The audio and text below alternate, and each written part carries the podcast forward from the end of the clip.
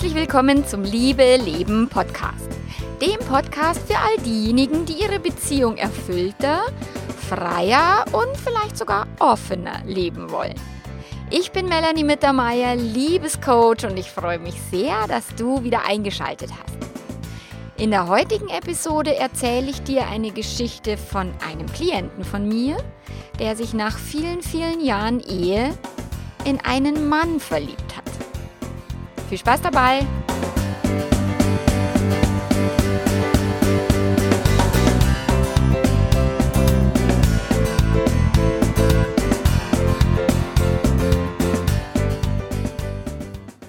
Schön, dass du da bist. Ja, heute gibt es eine Story. Ich finde sie so berührend und ich finde sie so wunderschön, diese Geschichte. Und ich bin super dankbar an meinen Klienten, der sie mir geschenkt hat und auch gesagt hat, du kannst sie gerne der Öffentlichkeit zur Verfügung stellen, wenn mich niemand erkennt und wenn niemand weiß, wer ich bin, dann kannst du sie auch gerne in deinem Blog und in deinem Podcast verarbeiten.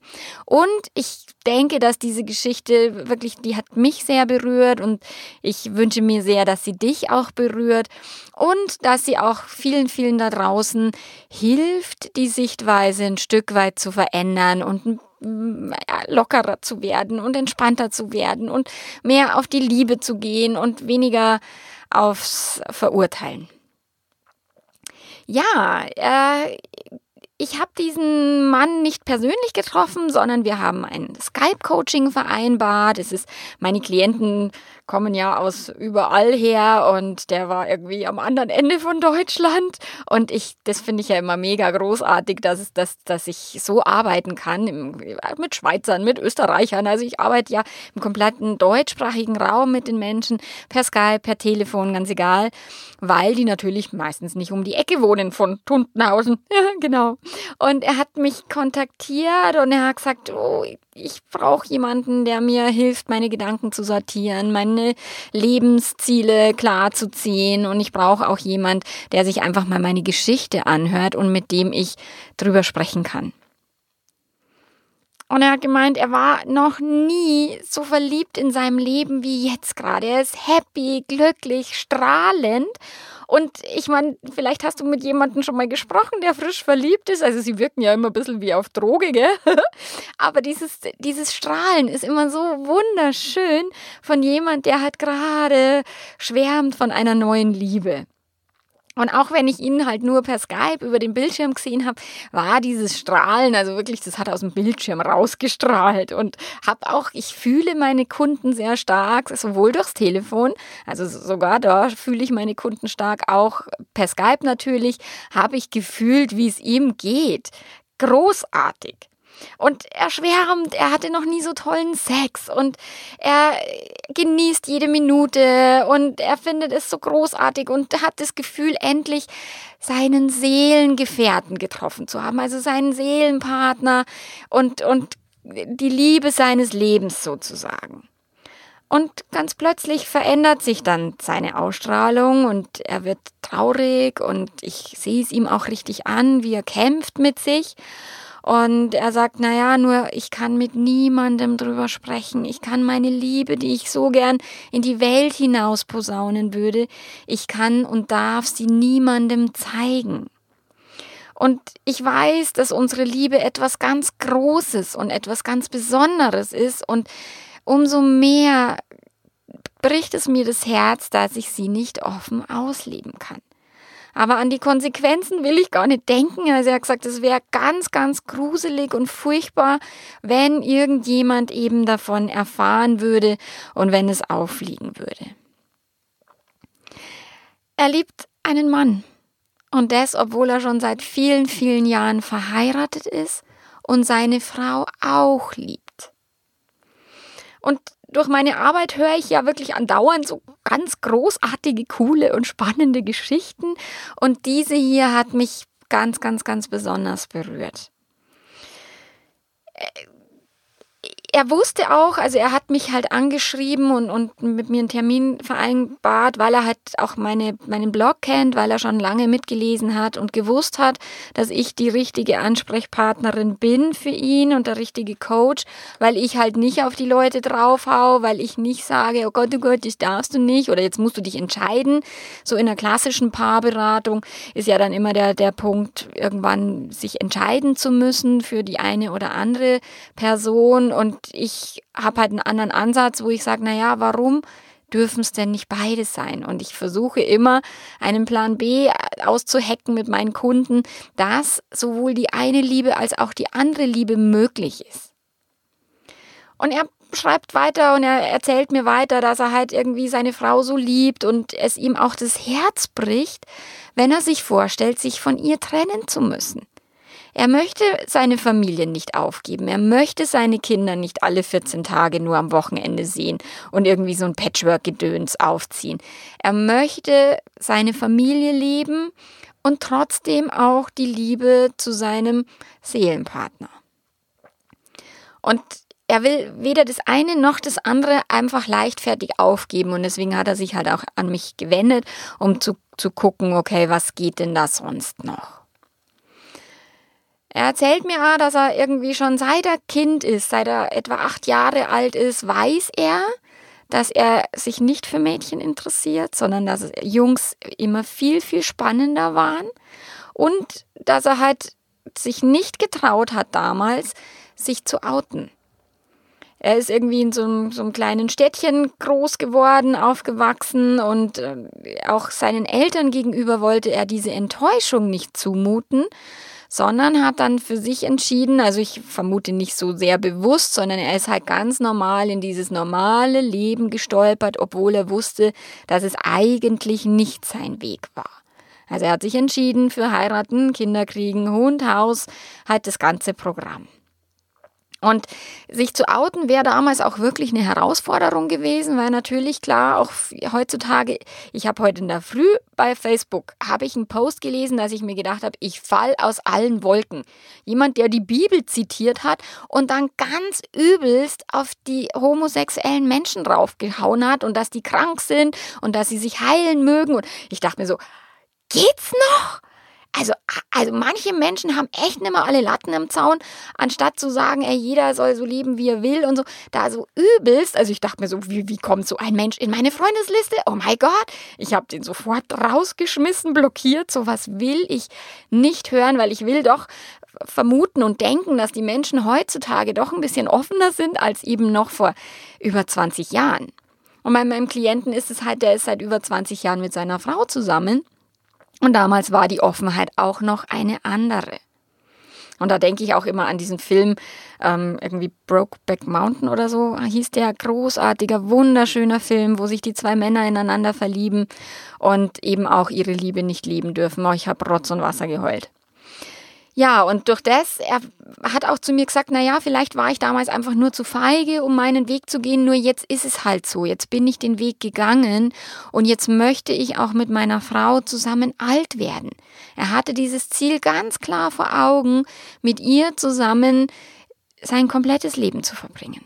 Und sie ist großartig, er liebt sie, sie haben Spaß zusammen, das mit den Kindern funktioniert und so weiter. Und während er mir erzählt, stelle ich dann immer halt so ein bisschen Fragen, wie ist es denn mit dem Sex? Kannst du es denn auch überhaupt genießen dann mit einer Frau irgendwie Sex zu haben oder mit deiner Frau? Und da muss er gar nicht lange überlegen und sagt, ja, ja, absolut. Ich, meine Frau ist die weibliche Liebe meines Lebens. Und es funktioniert auch alles wirklich großartig mittlerweile. Und sie hatten auch, wie wir damals, auch Schwierigkeiten und, und Sexkrisen. Und seine Frau hatte teilweise monatelang keine Lust auf Sex. Und also als die Kinder noch klein waren. Und er hat, er sagt, ich habe sie nie betrogen. Er hatte in dieser Zeit halt Sex mit Männern. Und er ist halt losgezogen und hat sich halt seine Sexualität sozusagen nur mit Männern befriedigt, weil er sagt, andere Frauen, ganz ehrlich, die interessieren mich halt null die Bohne.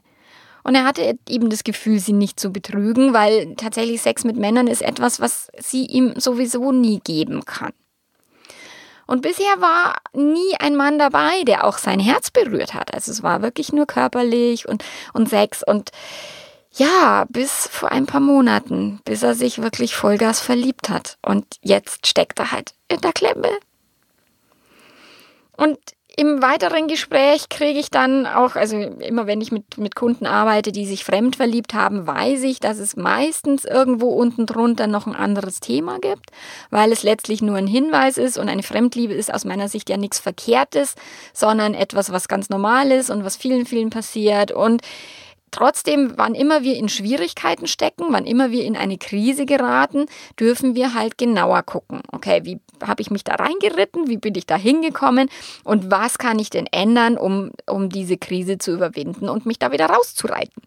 Weil ich habe es ja sehr mit der Eigenverantwortung und da einfach hinzugucken macht Sinn.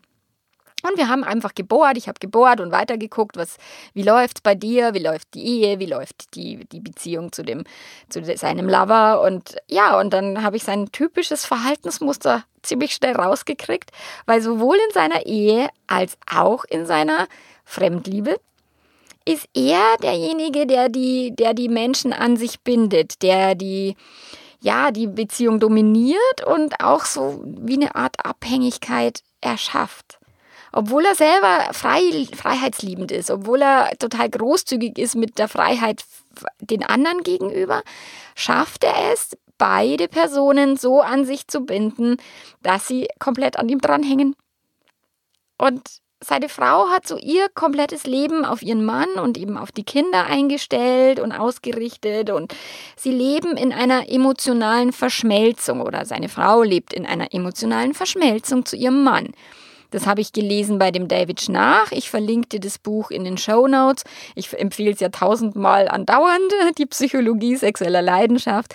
Und da geht es eben um diese emotionale Verschmelzung von, von Paaren, die nicht gesund ist und sich nicht gut auf die Beziehung auswirkt.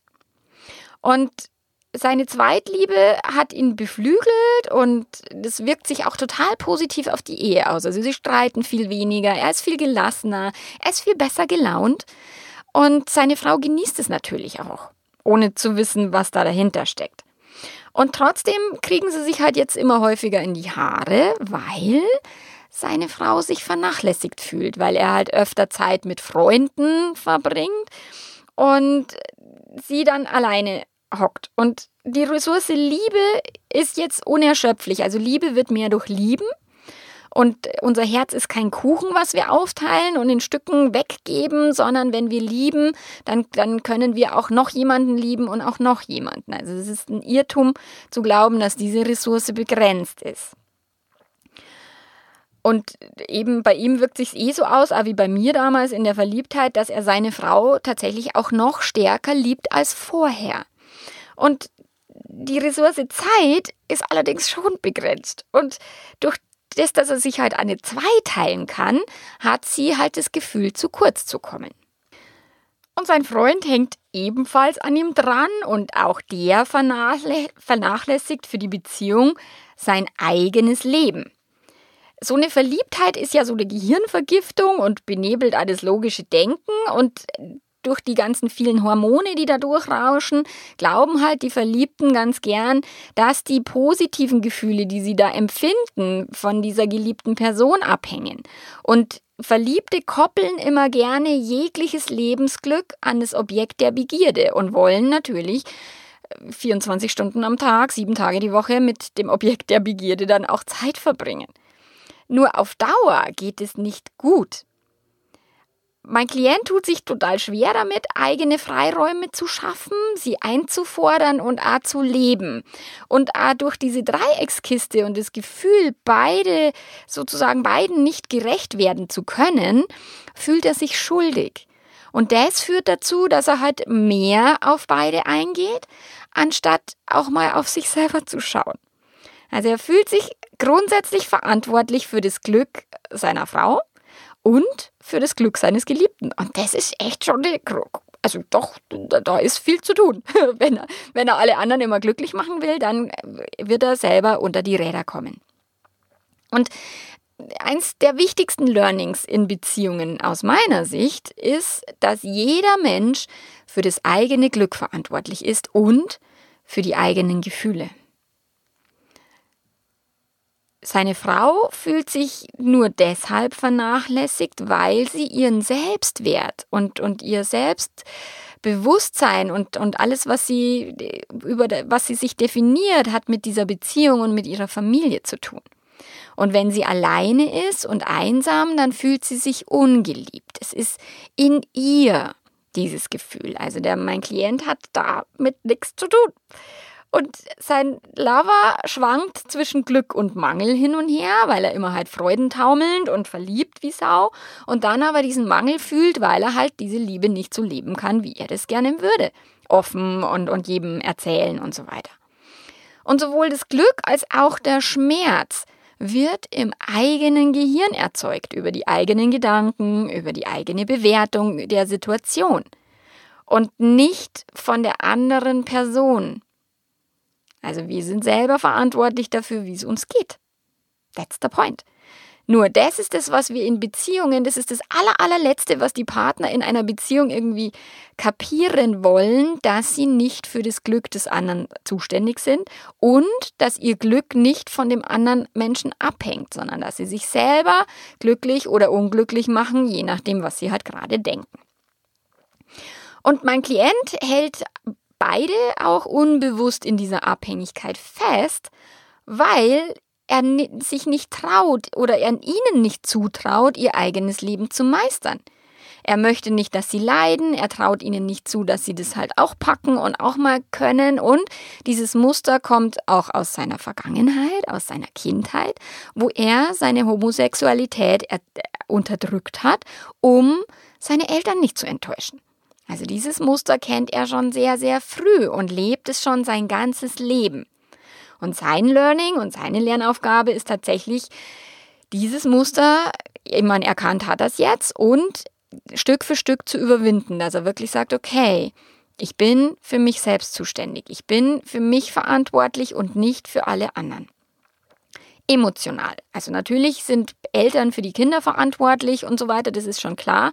Nur auch ich bin zum Beispiel nicht verantwortlich, welche Frisur meine Kinder tragen. Das dürfen die schon selbst entscheiden, obwohl ich da manchmal echt reinpfuschen würde wollen. genau. Nur da darf ich auch lernen, meine Kinder loszulassen und deren Leben sich selbst gestalten. Also, dass sie deren Leben, also ihr eigenes Leben gestalten. So, genau. Und ja, und immer wenn er quasi die Verantwortung für jemand anders übernimmt, na, gibt er dem anderen, also macht er die anderen klein und hält sie in dieser Abhängigkeit. Weil erst wenn wir anderen Menschen zutrauen, dass sie ihr Leben meistern, auch im Leid, auch im Schmerz, dann geben wir wirklich volles Vertrauen in die anderen Personen und damit ermächtigen wir sie. Wenn wir sie in einer Abhängigkeit, in einem, oh, ich muss mich um dich kümmern, damit du nicht so einsam, traurig, whatever, machen wir, halten wir andere Menschen klein. Jetzt liebt er halt beide, gell? Nur, was macht er jetzt da draus? Das ist halt auch eine tricky Situation. Vor allen Dingen seine Frau, die ja sich so sehr stark über ihn definiert, die wird natürlich aus allen Wolken fallen, wenn er sagt, er liebt jetzt noch jemand anders. Also, das wäre für sie wahrscheinlich eine total Katastrophe, weil sie sich selbst nicht eben in, diesem, in dieser Verantwortung befindet. Und deswegen gibt es auch hier keine schnelle Lösung. Ein Standardansatz, und den hören wirklich die ganzen Fremdverliebten ständig von anderen Leuten aus dem Internet und so weiter, ist dieses Trennung. Also entweder soll er sich halt von seiner Frau trennen oder er trennt sich halt von seinem Lover. So, weil beides geht nicht. Und da dieser Glaubenssatz, nee, du kannst ja nicht alles haben, so, den haben wir natürlich oft genug gehört, dass wir ihn auch wirklich verinnerlicht haben und auch glauben, dass wir nicht alles haben können. Nur es geht meistens sehr viel mehr, als wir denken und es zumindest in die Nähe zu bringen von alles, finde ich halt erstrebenswert für dieses Leben. Aus meiner Sicht ist es völlig unnötig, dass er sich trennt, weil schade drum. Warum muss denn eine Familie, eine glückliche Familie zerbrechen, nur weil da eine andere Liebe auftaucht? Warum muss ein Papa, der sehr viel besser gelaunt ist durch diese zweite Liebe, warum müsste er diese Liebe unterdrücken, frustriert und unglücklich werden, um in seiner Familie bleiben zu können? What the fuck? In einer Dreieckskiste sind alle, alle drei verantwortlich und in der Pflicht, ihr Leben neu zu sortieren, ihre Denkmuster zu überprüfen, ihre Abhängigkeiten zu lösen, ihre Ängste mal anzuschauen und, und im Idealfall zu überwinden und auch neue Wege suchen und finden. Nur leider gibt jetzt die, diese gesellschaftliche Moral ganz, ganz wenig Raum für diese Art von Entwicklung. Da ist der Betrüger ist super schnell abgestempelt als, als der, der Böse, die Betrogene wird bemitleidet und ach du Arme und du kannst ja für gar nichts irgendwas, du kannst gar nichts dafür. Oh. Und der oder die Geliebte ist sowieso der Arsch. Also quasi geht gar nicht. Und auch von allen dreien ist jeder in dieser Rolle so stark gefangen, dass ein erwachsener Austausch nicht möglich ist. Weil wenn er jetzt mein Klient hingehen würde und seiner Frau die Wahrheit sagen würde, dann würde die wahrscheinlich entweder ihn rausschmeißen oder die Kinder packen und zu ihren Eltern ziehen oder whatever, weil sie mit ihren Gefühlen erstmal nicht klarkommt. Vielleicht gibt's dann nachher eine, eine Chance, dass sie sich wieder zusammenrappelt und sie über Gespräche herausfinden, was, was denn für sie alle das Beste ist. Das wäre ihnen halt zu wünschen. Nur aus dieser Abhängigkeit ist es erstmal sehr unwahrscheinlich. Nur was ist es für eine Scheiße? Echt? Also dieses moralische Korsett kotzt mich an und ich trage es leider Gottes auch selber nicht mehr ganz so eng wie, wie die meisten Menschen. Also ich locker das schon Stück für Stück. Aber ich weiß, was eben diese gesellschaftliche Meinung und diese gesellschaftliche Moral mit uns macht emotional. Wir sind emotional ein Stück weit gefangen in diesem Treue, Monogamie ist so toll, Blödsinn. Und ich denke mir dann oft, wie großartig wäre es doch, wenn wir uns hier auf die Liebe besinnen würden, wenn wir es möglich machen würden, dass so eine Liebe mit der Familie auch gelebt werden kann, dass, dass alle drei ihr Glück finden und dass alle drei einen Weg finden, wie sie mit dieser Situation optimal umgehen und, und in, in der Liebe bleiben und eben zusammenbleiben, anstatt das Ego dann so groß zu machen und zu sagen, nee, du hast mich betrogen und du hast mir nie die Wahrheit gesagt und nee, nee, nee. So. Wir könnten tatsächlich den anderen Menschen erstmal den Raum geben und, und uns selber erstmal glücklich zu machen, um dann zu sagen, ich gönne dir auch dein persönliches Glück, auch wenn es mit Sex mit jemand anders zu tun hat. Und auch wenn die Kommunikation auf einem hohen Niveau funktioniert, wie jetzt in unserer Ehe, ist es nicht gerade ein Zuckerschlecken. Also es ist jetzt keine Kindergeburtstag. Der Weg ist steinig und schwer und möglich. Also es geht sehr viel mehr, als wir glauben. Und auch ich selber bin immer und immer wieder an dem Punkt, weil diese Entwicklung einfach anspruchsvoll ist und weil auch ich und mein Mann, wir unsere Beziehung und auch die offene Beziehung immer wieder auf ein nächstes Level heben und dann immer wieder auch Unsicherheiten auftauchen, Ängste auftauchen, komische Emotionen hochkommen, weil wir so geprägt sind von diesem Treuesystem. Und wir sind auch geprägt von diesen ganzen schrecklichen Filmen. Wenn jemand untreu wird, dann, dann ist in der nächsten Minute das Kaninchen tot oder der Lava. What the fuck?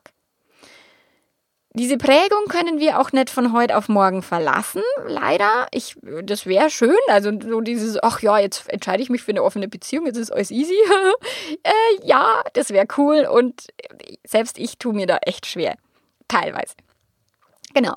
Und dann habe ich mit meinem Klienten erarbeitet, dass er so mehr und mehr diese emotionale Verantwortung wieder zu sich selbst holt, dass er seiner Frau und seinem Lover die Verantwortung wieder selbst überlässt, ihnen mehr zutraut und auch beide darum bittet, ihr eigenes Leben zu leben und sich selber glücklich zu machen, was auch immer das heißt, eigene Freundschaften zu pflegen, eigene Hobbys zu haben, also fürs eigene Glück zu, zu, zu, zuständig zu sein und nicht auf die Emotionen, aufs Verhalten von jemand anders angewiesen zu sein.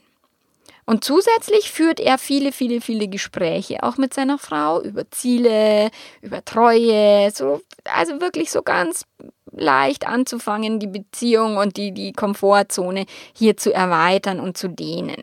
Und tatsächlich darf er mit ihr einfach wirklich klären, wie wollen sie denn in Zukunft leben, in 10, 5, in 15, 15, wann auch immer Jahren. Und aus, aus meiner Sicht, und, und das ist auch das, was ich mit ihm besprochen habe, ist es jetzt noch viel zu früh, diese gesamte Wahrheit seiner zweiten Liebe preiszugeben. Also da, wie gesagt, seine Frau würde aus allen Wolken fallen und das wäre jetzt echt, das würde mehr Geschirr deppern, als wenn er sie halt Stück für Stück darauf vorbereitet und immer sagt, du, da gibt es noch Anteile in mir, die kennst du nicht. Schau mal dahin oder ich erzähle dir jetzt da was aus vielleicht von früher oder vielleicht auch, dass er früher mal mit Männern Sex hatte oder whatever dass er einfach Stück für Stück seiner Frau mehr und mehr von sich preisgibt, was sie halt noch nicht kennt. Und wenn die beiden das ganz gut hinkriegen, dann gibt es einen Tag X in der Zukunft, wo seine Frau wirklich gut vorbereitet ist, dass er ihr dann auch wirklich sagt, was Sache ist. Und dass sie dann nicht aus allen Wolken fällt und ihn irgendwie hochkant rausschmeißt. Und das wünsche ich ihm von, von wirklich von ganzem Herzen, dass er diese Kiste so hinkriegt, dass er für sich ein erfülltes Leben leben kann, dass seine Frau ein erfülltes Leben leben kann und auch sein Lover, dass alle drei die bestmögliche Lösung zum Wohle aller Beteiligten finden. Ich bin fest davon überzeugt, dass Leben leicht gehen darf und Spaß machen darf und Liebe auch und sogar mehrere. In diesem Sinne, vielen, vielen Dank fürs Zuhören. Bis zum nächsten Mal. Ciao, ciao.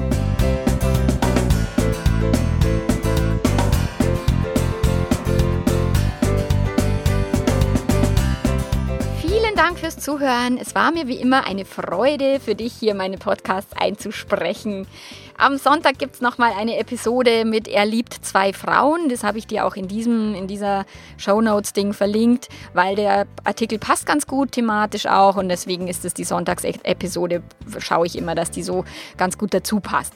Ja, am Montag startet das Programm Fremd verliebt was jetzt. Wenn du noch teilnehmen möchtest und auch vom Einführungspreis profitieren möchtest, dann buch dich jetzt ein. Bis dann. Ciao, ciao.